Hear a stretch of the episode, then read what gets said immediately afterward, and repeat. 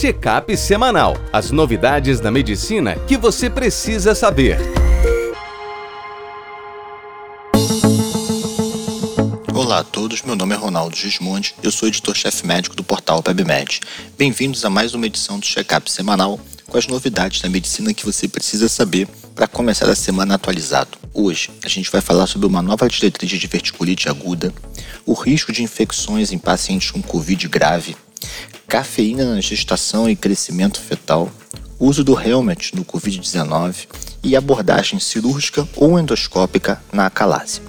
Estou no primeiro artigo de nosso editor de cirurgia, Felipe Victor, diverticulite confira as novas recomendações da Sociedade Americana de Gastroenterologia. Então a gente sabe que a diverticulite é um quadro comum. A gente tem visto muitas pessoas, normalmente acontece com uma dor na região do quadrante inferior esquerdo, associada a alterações das fezes e às vezes uma febre baixa. Ao contrário do que a gente imagina, a maioria dos episódios é leve e as pessoas não precisam internar. Então a diretriz ela começa a trazer para a gente alguns conceitos importantes. Então, por exemplo, se você está diante de uma suspeita clínica de diverticulite, a tomografia é o seu método de escolha. A colonoscopia ela é importante para você conhecer a extensão da doença diverticular, mas nos episódios inflamatórios ela, não deve ser feita na fase aguda e você deve aguardar 6 a 8 semanas para poder realizar. É comum que alguns doentes, depois do primeiro episódio, fiquem com sintomas crônicos. 45% podem ter dor abdominal no primeiro ano depois da diverticulite. Sempre que isso acontecer, você tem que excluir infecções secundárias ou complicações e acaba que você usa tomografia e colono. Mas quando elas mostram que está tudo bem, pode ser o caso de uma hipersensibilidade visceral. Esse doente com quadro agudo de diverticulite, ele pode se beneficiar de dieta com líquidos claros, uma dieta mais leve, principalmente nos primeiros 3 a 5 dias. Isso é mais para o conforto do que para a evolução da doença. Nem sempre o antibiótico é necessário. Se o quadro for leve e o indivíduo imunocompetente, sem comorbidade, você pode tentar um tratamento conservador e guardar o antibiótico para os doentes imunocomprometidos, com comorbidades, que tenham qualquer sinal de resposta inflamatória sistêmica ou que não venham melhorando. As complicações podem acontecer. Elas são mais prováveis no primeiro episódio. E uma ideia que mudou de um tempo para cá é que a ressecção do cólon, a colectomia, ela não deve se basear apenas na recorrência, mas sim no risco de complicações, na presença de comorbidades e você deve conversar com o doente. Hoje existe uma tendência mais conservadora do que no passado. E uma coisa interessante é que nos indivíduos com forma recorrente, a sociedade americana não apoia o uso de mesalazina e probiótico, que é uma conduta off-label bastante comum. Da mesma forma, uma dieta que você restrinja caroço, milho, semente, também não tem benefício de melhora. Em muitos casos, os fatores são genéticos e, por melhor que você faça uma alimentação, você não consegue prevenir recorrência. No segundo episódio, o Carlos Henrique, nosso colunista de clínica médica, fala: o Covid-19 aumenta o risco de infecções hospitalares. Então existe uma dúvida se as infecções que a gente vê que são tão comuns no doente grave do Covid, se eles acontecem simplesmente pela hospitalização ou se o Covid tem algum fator próprio. A gente aqui está falando daquele Covid na sua forma mais grave, que recebe acesso profundo, que recebe ventilação mecânica. Estima-se que, de forma geral, o Covid grave hospitalar, 40% apresentem alguma infecção. E esse doente com Covid que faz infecção hospitalar, ele tem um prognóstico pior do que o doente tradicional com outras causas de internação. E aí, nessa situação do Covid, quais são as infecções mais comuns? Então, um estudo retrospectivo espanhol pegou 140 pacientes com Covid em terapia intensiva ele viu que a infecção mais comum é a infecção de corrente sanguínea, provavelmente né, associada ao uso de catéteres intravenosos. E a segunda delas, a pneumonia, normalmente relacionada à ventilação mecânica. O uso de ceftriaxona e azitromicina de modo indiscriminado contribui para um perfil de resistência bacteriana. E a gente deve lembrar que se você confirma o Covid e não tem evidências de pneumonia bacteriana, não tem necessidade de manter esses antibióticos. Da mesma forma, o uso de remédios como corticoide, tocilizumab, que são imunossupressores, também aumenta o risco de infecção. Mas a grande novidade para mim desse estudo foi que um dos germes mais prevalentes foi o enterococo. Isso surpreendeu muita gente porque já é o segundo estudo. Teve um francês falando a mesma coisa. E é o momento da gente começar a investigar isso um pouco melhor. Por que, ao contrário de outras infecções, nesses dois estudos, o enterococo foi mais comum.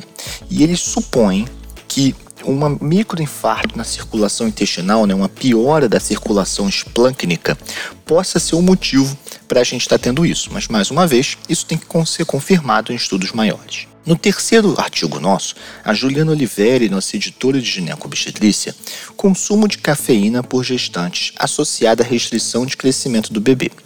Então a gente sabe que o excesso de cafeína faz mal na gestação, especialmente no primeiro trimestre, quando você toma muito café, uma das coisas que podem acontecer é uma redução do crescimento fetal. Estima-se que o consumo seguro fica entre 200 e 300 miligramas.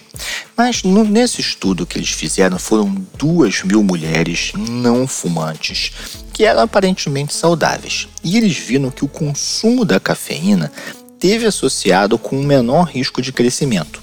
Isso ocorreu independente da dose. É que em doses pequenas esse impacto no crescimento é ínfimo, mas há um impacto. Por isso, eles acham que não há dose segura de café na gestação e os prós e contras devem ser discutidos com a mãe. No próximo artigo, Felipe Amado, que é nosso colunista de terapia intensiva, ele escreve para gente qual o impacto da ventilação não invasiva com helmet no Covid-19. A gente sabe hoje que quando você tem um desconforto respiratório no Covid-19, não é necessário sair entubando os doentes direto. O que você tem que fazer é o seguinte: você tem que estimar a reserva do doente, o grau de fadiga respiratória e o grau de hipoxemia. O doente com hipóxia refratária e uma intensa fadiga respiratória é o que mais se beneficia da intubação. Mas aquele grupo intermediário que tem um esforço respiratório, mas que não é tão grande, que tem uma hipoxemia, mas não está tão desconfortável, nesse grupo a gente tem outras opções. Uma opção muito utilizada é a VNI, que ajuda mais a questão do desconforto respiratório, e o SENAF, que é o catéter nasal de alto fluxo, que ajuda bastante a questão da hipoxemia, que é um marcador nesse Covid. Né? A gente vê muito doentes com hipoxemia profunda que às vezes nem estão com tantos sinais de fadiga respiratória assim. O helmet, ele funciona como uma terapia em que ele consegue dar pressão positiva como se fosse uma VNI e uma FO2 bem alta como se fosse o SENAF. E nesse estudo, eles compararam VES-SENAF versus Helmet, 110 pacientes, metade para cada grupo, com Covid grave sem insuficiência cardíaca. E o grupo do Helmet, ele foi associado a um menor risco de intubação traqueal, 30% versus 51% do SENAF, também menos hipóxia, menos dispneia e menos fadiga respiratória. Por outro lado, no helmet houve maior desconforto respiratório e maior retenção de CO2. Então, os autores acham que talvez o helmet se posicione na fase inicial de desconforto respiratório para que o doente ali possa ser uma alternativa à VNI para dar mais suporte de oxigênio com suporte respiratório, ao passo que você depois usaria o SENAF numa fase em que o doente tivesse mais hipoxemia sem tanta fadiga. E por fim, novamente com o nosso editor de cirurgia Felipe Victor, a acalásia, abordagem por dilatação endoscópica ou cirurgia de Heller.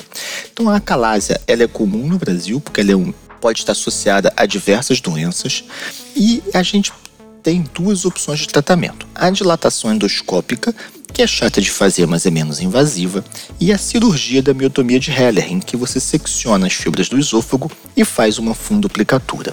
Existe uma discussão de qual delas tem melhor controle no longo prazo. Então, esse estudo, que foi um estudo pequeno, 20 pacientes em cada grupo, mas com um tempo de segmento bacana, 120 meses, observou que, apesar da dilatação ser menos invasiva, ela acaba que tem menos resolução dos sintomas.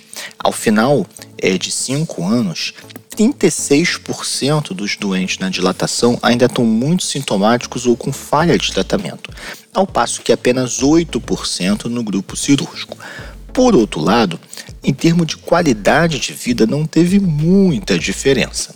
Já o grupo da dilatação, ele também sofre mais de refluxo depois, porque dilata demais e ele perde a continência do esfíncter e acaba usando mais inibidor de bomba de prótons. Então, desse modo, os autores falam: olha, a cirurgia, apesar de mais invasiva, parece melhor para o controle dos sintomas a longo prazo, e os prós e contras devem ser discutidos com o doente.